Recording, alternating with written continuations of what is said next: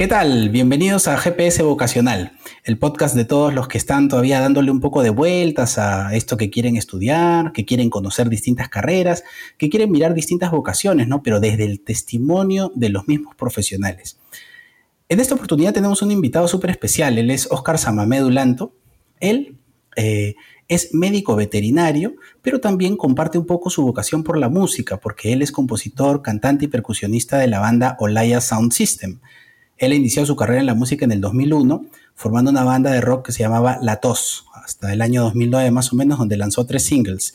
Eh, hacia el año 2014 es que forma la banda Olaya Sound System y bueno, eso es lo que en lo que está hasta en este momento, ¿no? además de otros proyectos paralelos. Pero también interesante porque él está graduado como veterinario y se dedica un poco a los animales menores en el tema de reproducción, pediatría, y él ya nos va a explicar un poquito acerca de todo esto. ¿Qué tal, Oscar? ¿Cómo estás? Hola, Pablo, ¿qué tal? ¿Cómo estás? Muchas gracias por la invitación. Acá feliz, feliz de, contarte un poco a qué me dedico, cómo fue que, la vida me fue llevando por diferentes caminos. Pero nada, para eso estamos, contento. Excelente. Oscar, para empezar un poquito, ¿nos podrías comentar, cuando tú estabas en el colegio, ya más o menos qué pensabas acerca de lo que querías estudiar o a qué te querías dedicar para más adelante en el futuro? Mira, yo eh, desde que tengo uso de razón, siempre he querido ser veterinario. La tenía súper clara. Desde, pequeño me preguntaban qué quiere ser veterinario. En casa, en cada cumpleaños, este, me regalaban pues una mascota nueva. he tenido de todo, en realidad, en mi casa de todo, hasta un chivo he tenido en mi techo, con, o sea, con, lo sacaba con mi cadena. Entonces, este, sí, la tuve súper clara pero de hecho también me gustaba mucho la música, porque desde chico también en casa siempre hemos tenido instrumentos, tenía un piano, tenía guitarras, percusiones, entonces siempre me llamó la atención. Eh, pero definitivamente el único lugar donde se podía estudiar música en ese momento era el conservatorio, ¿no? Y yo relacionaba mucho el conservatorio con música clásica, que tampoco era tanto mi, mi, mi feeling, ¿no?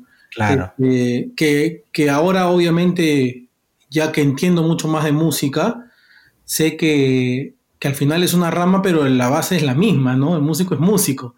Claro. Este, y que hay otras alternativas también, ¿no? De lugares para estudiar. Sí, claro, definitivamente.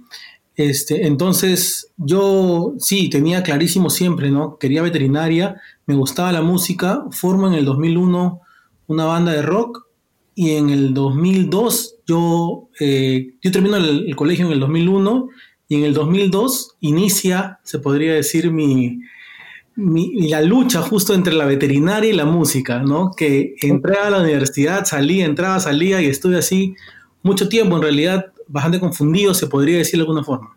Pero eso es bien interesante lo que comentas, porque, bueno, en primer lugar, rescatamos esto de la idea de que sí es evidente que has recibido el apoyo de tus papás, ¿no? No solamente porque un poco como que la casa era un zoológico, porque llevaba animal, perro, pericote, todo, ¿no? Este, y por otro lado, porque estaban ahí los instrumentos, entonces tú tenías la posibilidad de este acercamiento, de este contacto. Entonces, eh, respecto de, este, de esto, cuando tú les comentaste a tus papás, ¿les sorprendió un poco acerca de tu decisión o todo fluyó sin problemas? No, porque fue súper natural en realidad. O sea, yo nunca les dije, quiero estudiar la carrera de música. Este, yo siempre tenía claro que quería ser veterinario, pero cada vez la música se iba haciendo más fuerte. Y en el 2001, o sea, yo ingreso a la universidad en el 2002, pero un año antes yo formo mi primera banda. Y es ahí, creo, donde se produce ese, ese choque, ¿no? Porque ya probé, probé lo que era una banda, probé lo que era tocar en vivo, y después ya era como que ahora veterinaria, uy, pero ya probé esto y me gustó, ¿no? Claro. Entonces yo creo que es ahí justo en ese año 2001-2002 es que yo genero una ligera confusión en mi cabeza, ¿no? Porque siempre lo tuve clarísima, como te digo, veterinaria, ¿no? Claro. llegan a ese punto donde yo entraba y salía de la universidad porque quería seguir eh, estudiando música, entré a un instituto en ese momento a estudiar un poco de música, de ahí volví a salir, ¿no? Entonces estuve un poco como perdido en ese, en ese momento, ¿no? Pero de ahí ya retomé. ¿Y cómo, cómo es que se empieza a dar, primero, cómo hacías para complementar los estudios en veterinaria y el desarrollo de esta, de este talento musical o de este acercamiento ya un poco más claro a la música? Lo que pasa es que a mí se me hacía difícil en realidad. Entonces, habían veces que, yo dejaba la carrera por hacer eh, música. ¿ves? O sea, en ese momento no podía llevar ambas cosas. Hasta que, de hecho, poco a poco fui entendiendo que sí se puede hacer ambas cosas, si es que uno se, organiza. ¿ves?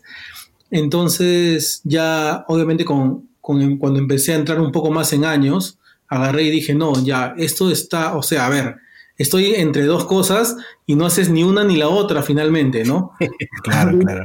Tenemos que hacerlas. Así que agarré y dije, ya, volví a la universidad, ¿no? Regresé a la universidad, acabé mi carrera y apenas acabé mi carrera, comencé a darle el 100% a la música hasta donde se podía, ¿no? Porque de todas maneras tenía que trabajar en, la veterinaria, ¿no? Para, claro, claro. Este, y poco a poco la balanza se fue inclinando en realidad, la música empezó a generar más ingresos y pude dejar más tiempo en la veterinaria hasta que, hasta este año que ya la, música ha, cubierto casi el 100% de mis actividades, ¿no?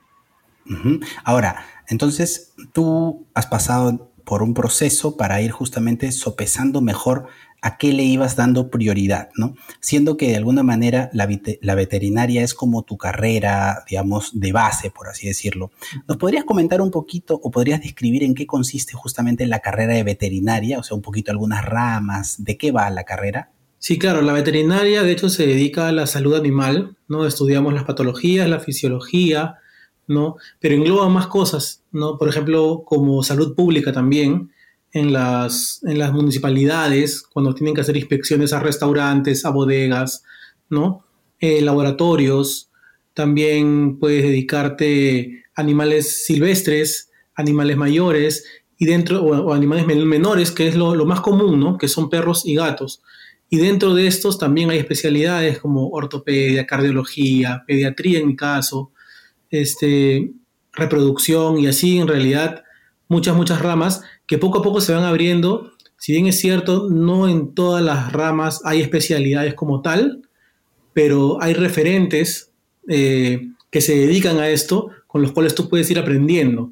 ¿no? no hay un lugar donde, por ejemplo, en mi caso, ¿no? en reproducción y en reproducción sí, pero en pediatría, neonatología, si yo quiero ser pediatra de perros, no hay ningún lado donde yo pueda ir y tomar un curso. ¿sí? Ah, mira, qué interesante. Sí, pero hay especialistas latinoamericanos, ¿no? Que al final por su trayectoria han logrado escribir libros sobre pediatría, neonatología. Entonces es con ellos, en realidad, que tú tienes que tomar los cursos o capacitarte, ¿no? Eso quiere decir entonces que hay especialistas que han ido encontrando cierto campo por el conocimiento o por la práctica concreta de estas cuestiones tan puntuales que explicaba sobre eh, cachorros, ¿no? O cuestiones más puntuales en animales más pequeños, ¿no? Totalmente. Eh, generalmente en Latinoamérica hay médicos que escriben este, libros, por ejemplo, sobre pediatría y neonatología, gestación, parto. Entonces, eh, ellos en base a su experiencia. Entonces, yo he tenido la suerte en realidad de conocer casi a todos, por no decir a todos, los médicos que han, que han sido autores de estos libros, ¿no? Y poder compartir con ellos cursos y poder realizar pasantías con algunos de ellos y, de esa forma me iba capacitando, ¿no? Pero es de esa forma también que se van abriendo finalmente las especialidades en diferentes carreras, ¿no? Porque en algún momento tiene que haber un punto de partida para que una universidad agarre y diga ya, o sea, por ejemplo, ¿no? Este, a este médico argentino lo pueden traer a Perú y decir, ya, quiero abrir una especialidad en pediatría. Y sería de repente la primera universidad con especialidad en pediatría. Entonces, de esa forma, igual como te digo, tiene que haber un punto de partida y eso es lo que se está dando ahora, ¿no? Genial, digamos, a estos nuevos tiempos como que permite que haya mayor investigación y que se pueda especificar el conocimiento. Oscar, ¿nos puedes comentar un poquito acerca de cómo entonces sería el campo laboral en veterinaria? ¿En qué uno se puede desempeñar? Sí, claro, de acuerdo a, dónde te diriges, ¿no? Podrías estar en un consultorio, por ejemplo, si es que haces eh, menores, ¿no? Perros, gatos. podrías estar también en un consultorio ahora, si es que haces silvestres, porque hay mucha gente que está optando por tener mascotas exóticas, ¿no? O en zoológicos también podrías trabajar o alguna reserva tal vez, ¿no? Haciendo controles a animales salvajes. También puedes trabajar en producción, producción de aves, producción de cerdos, producción de vacas, producción de leche, ¿no? En diferentes empresas, por ejemplo, productoras, de repente Gloria debe tener también médicos veterinarios eh, evaluando leche, etcétera, etcétera, las vacas, ¿no? Y en ese sentido, ¿hay alguna, algún vínculo o diferencia con la zootecnia? O sea, la veterinaria y la zootecnia, ¿cómo...? Sí, la veterinaria se encarga eh, de la medicina en, en, los animales. La zootecnia se encarga de la crianza y producción. O sea, un zootecnista lo que hace es decir, yo voy a, hacer que esta vaca ¿no? me produzca más leche en tanto tiempo. El médico es el que va a encargarse de que esa vaca esté sana. Perfecto. Sí, no. Ha sido súper claro, súper claro. Bien. Ahora, eh, entonces tú nos comentas que también has puesto un consultorio y todo eso. ¿Cuál es el caso más extraño que ha llegado a tu consultorio de una situación con algún animalito? El caso más extraño. Bueno, en realidad, eh, un caso que me llegó que no sé si sea extraño en realidad, pero para mí no era tampoco común, pero yo lo conocía porque justamente me, dedicaba, me dedico a, lo que es gestaciones, ¿no? De una perrita que vino con altas fiebres y temblores, ¿no? Temblores como neurológicos. Había ido varias veterinarias, la perra estaba en la lona, en realidad, no habían dado con el diagnóstico, habían de hecho, le habían hecho, hecho muchos este, exámenes neurológicos para ver si iba por ahí. Y cuando yo hago la anamnesis, este, obviamente me doy cuenta que la, el, examen también me doy cuenta que la perra tenía las mamas llenas de leche. Y le pregunto, ¿esta perra ha dado crías? Sí, ¿hace cuánto? Hace casi ya un mes. ¿Cuántos cachorros ha dado? Seis cachorros. Entonces tenía la perra seis cachorros de un mes lactando a una perrita chiquititita, ¿no? Mm, Entonces, eh, todo me indicaba que era en realidad eh, una hipocalcemia, ¿no? Se había descalcificado la perra. Mm. Por eso se estaba la perra muriendo, ¿ves? Claro. Y nada, o sea, en, ese momento yo me convertí, por ejemplo, en el Superman de la señora porque había ido a muchas veterinarias y nadie había dado con eso. Y ella me empezó a decir, ¿cómo es posible? Y le dije, no, un ratito, o sea, esto no es común que se Claro, claro. O sea... Pero lo achuntaste, lo achuntaste, excelente. Claro, yo lo achunté porque yo veo estos casos, ¿no? Y había que administrarle, bueno, calcio eh, a la perra para, poder estabilizarla, ¿no? Felizmente se estabilizó porque el pronóstico a veces es malo y, los no, no, no, no sobreviven, pero en este caso felizmente sí ocurrió y bueno, eso creo que fue una anécdota bonita también, ¿no? Perfecto. Ahora vayamos un poco a lo del tema de la música. Entonces tú en paralelo, como comentabas hace un momento, estabas trabajando en tu consultorio, ¿no? Pero también ya estabas empezando a desarrollar este tema de la música. Nos comentaste que en un inicio estuviste en un instituto formándote y, cómo continuó un poco tu formación después en, en el tema de la música. Ya, mira, mi formación en la música en realidad es casi nulo.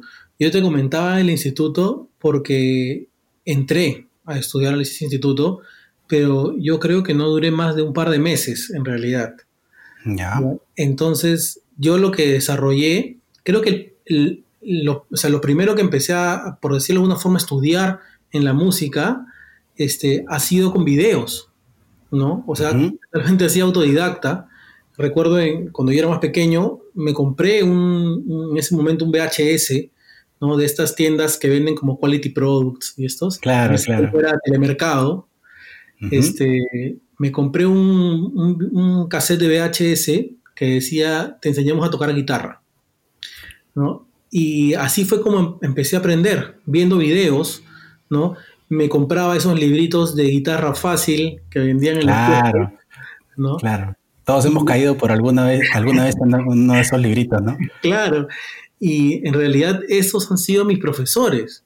¿ves? Porque al final ya no, no, nunca, o sea, como te digo, yo entré a, a un instituto, estuve como un par de meses y ya no seguí, ¿no? Y todo lo demás fue, fui desarrollándolo yo solo, ¿no? Como te digo, viendo libros, eh, viendo videos. Y en la cancha también, ¿no? en los conciertos, porque se aprende mucho mirando, tocando, estando en, estando en constante exposición, ¿no? Eso creo que también aporta muchísimo, porque definitivamente había talento. O sea, hemos comenzado conversando de que este, en la familia había mucho apoyo a esto. Entonces, talento, más práctica, más eh, estar constantemente tocando, eso también, digamos, que te impulsó un montón, ¿no? De hecho, sí. Como te digo, este, el tema, por ejemplo, de la percusión en realidad fue bastante natural, ¿no? Era simplemente lo que sentía. Hasta el día de hoy, ¿no? Eh, con, con Olaya, normalmente cuando yo toco las percusiones, los patrones que utilizo, no siempre, pero muchas veces son patrones que, que me invento.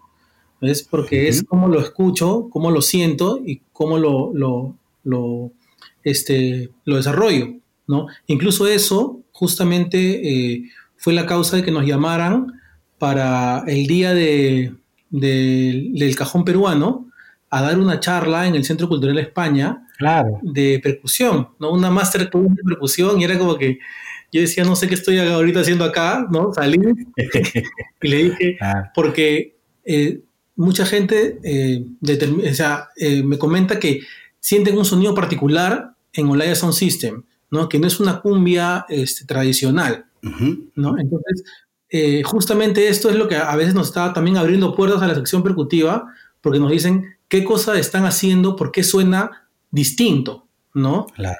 Pero a la vez suena a cumbia. Entonces, de eso un poco trató la masterclass, ¿no? De explicarles, miren, yo hago esto y lo hago así, ¿no?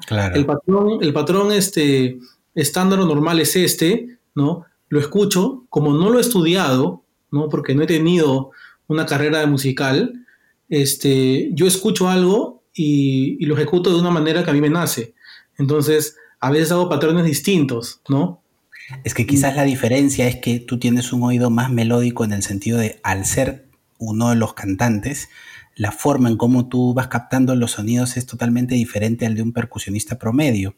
Entonces les puedes sacar un mejor sonido a, en este caso, el cuero o el tambor en el que estés, ¿no? Eso también, sí, de hecho, ¿no? Es súper importante, creo. Y otra cosa que también siento es que eh, muchos patrones que yo hago son patrones complementarios con la guitarra o complementarios con el bajo, ¿no? Más que una base percutiva para que todo se desarrolle. Claro. ¿no? Sino es, ¿cuál es tu patrón de bajo? Estoy haciendo esto. Ya, entonces mis golpes van a complementar los golpes que hace el bajo. Entonces, eso también creo que hace que, hay una no solamente haya un, claro, no, no solamente hay un amarre entre percusiones, sino también hay una conversación entre las percusiones y los instrumentos eh, armónicos, ¿no? Genial, claro. Y de hecho, sí, pues en definitiva ese es un poco el aporte, ¿no? Porque si no, finalmente, si se va a hacer una base totalmente, ¿no? Este, aburrida y siempre lo mismo, también me imagino que uno en escena se está divirtiendo, está sintiendo la vibra de la gente, ¿no? Y una cosa que sí yo he escuchado mucho y valoran en ti es que eres un muy buen frontman, ¿no? O sea, que estás allá adelante y estás como que vacilándote, ¿no? Mientras estás tocando, no solamente que estás llevando el ritmo, sino que estás vacilando, estás cantando y es otra, otra la onda, ¿no? Eh, Olaya ha, avanzado muchísimo en estos últimos años.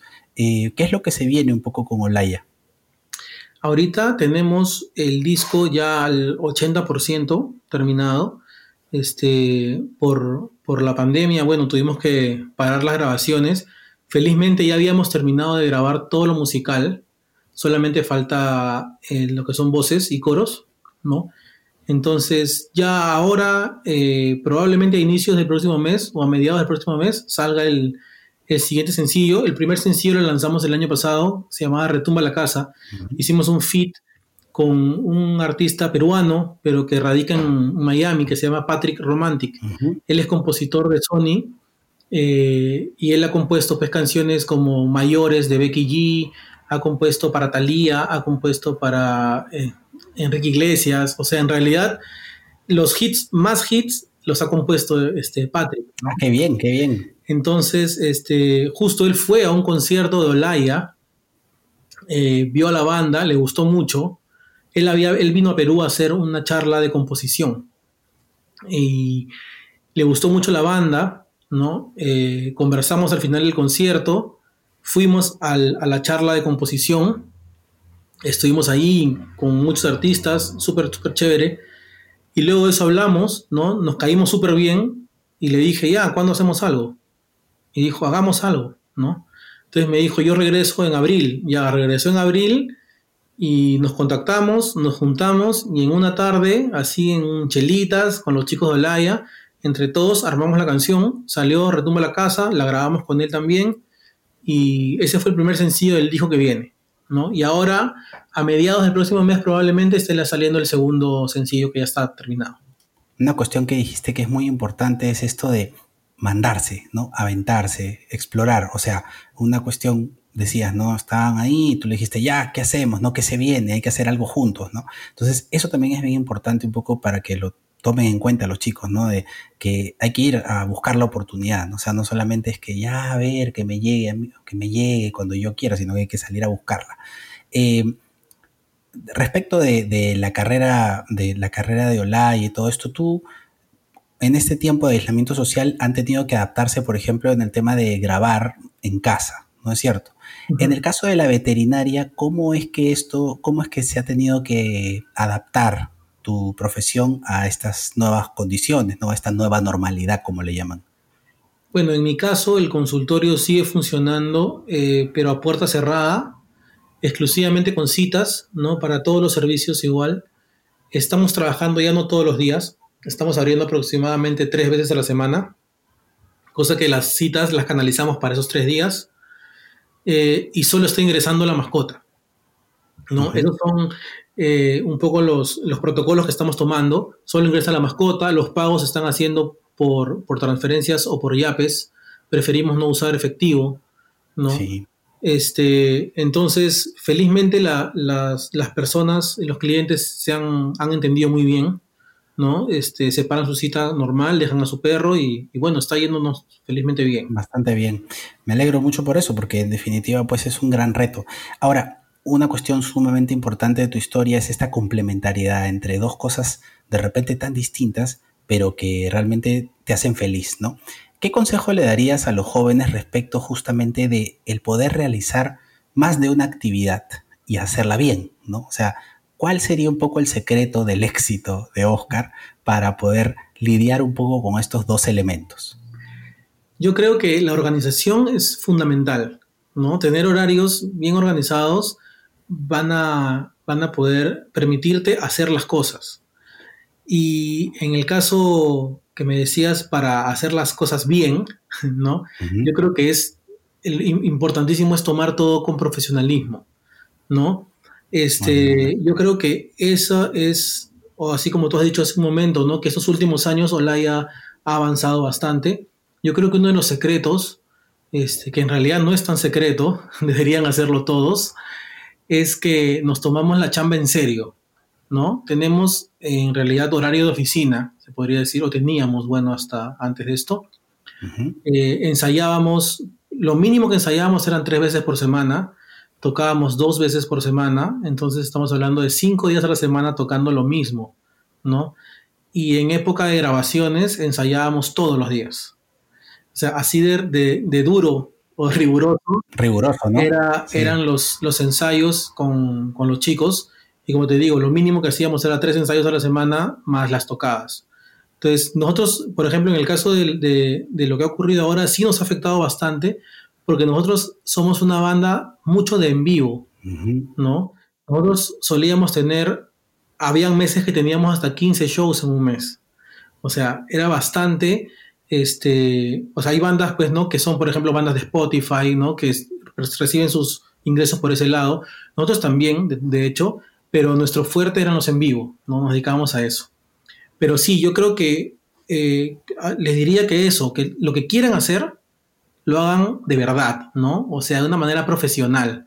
Porque eso de hacer las cosas más o menos o agarrarlo como hobby, yo siento que hay mucha gente que se dedica a la música, pero es como que creen que la música es el vacilón, el salir, eh, tomar la juerga y ya ensayo un día antes del concierto, ensayo. Mm. Entonces, Yo creo que esas cosas es las que hacen mucha diferencia eh, en tu sonido, primero, y en el resto de gente, que te empieza a ver distinto también. Claro, eso está muy bien, ¿no? Eso que mencionas, el profesionalismo, ¿no? O sea, el tomarse en serio las cosas. Sí, porque yo creo que sí, eh, productores, o sea, en realidad mucha gente de la industria musical quiere trabajar con alguien que sabe que le va a cumplir. Claro. No quiere trabajar con alguien que de repente ese día no llegó porque se, emborrachó en un, concierto y no llegó, ¿no? Entonces, esas cosas yo creo que son las que, las que hacen que un proyecto, al menos en la música, un proyecto musical surja o simplemente se mantenga pues, haciendo música como un hobby, ¿no? Excelente, Ojitar. En realidad, tu testimonio es súper interesante por esta complementariedad que has logrado, ¿no? Este, este poder desarrollar algo que te hace muy feliz, como es la música, pero sin perder también es este, esto de querer servir, ayudar, en este caso a los animalitos, ¿no? Eh, entonces yo te agradezco de verdad muchísimo por tu tiempo, por ese testimonio. Yo creo que a los chicos les queda muy claro que todo es posible con la organización que pueden desarrollarse, que pueden ir creciendo y que no solamente se pueden quedar con una carrera de base, sino que pueden hacer otras cosas más. Eh, entonces, esa es una posibilidad, es una oportunidad abierta para ellos. Eh, te agradezco muchísimo por tu tiempo y, no sé si quisieras darles unas últimas palabras a, los chicos. Bueno, básicamente eso, que, hagan, sigan lo que quieran hacer, que no duden, ¿no? Que no, no piensen en, o sea, en todo, lo que tú quieras hacer, si lo haces bien, vas a triunfar. Entonces, yo creo que no hay eso de que no, esta carrera no, esta carrera no me da plata, es así. O sea, en realidad, como te digo, en todo te va a ir bien si es que le pones ganas, ¿no? Eso es básicamente. Perfecto, Gitar. Muchísimas gracias nuevamente. Y chicos, no se olviden de seguirnos en, en el Instagram, en GPS Vocacional y que estamos en Spotify y ahora también en los podcasts de iTunes. Ya nos estamos viendo. Muchas gracias.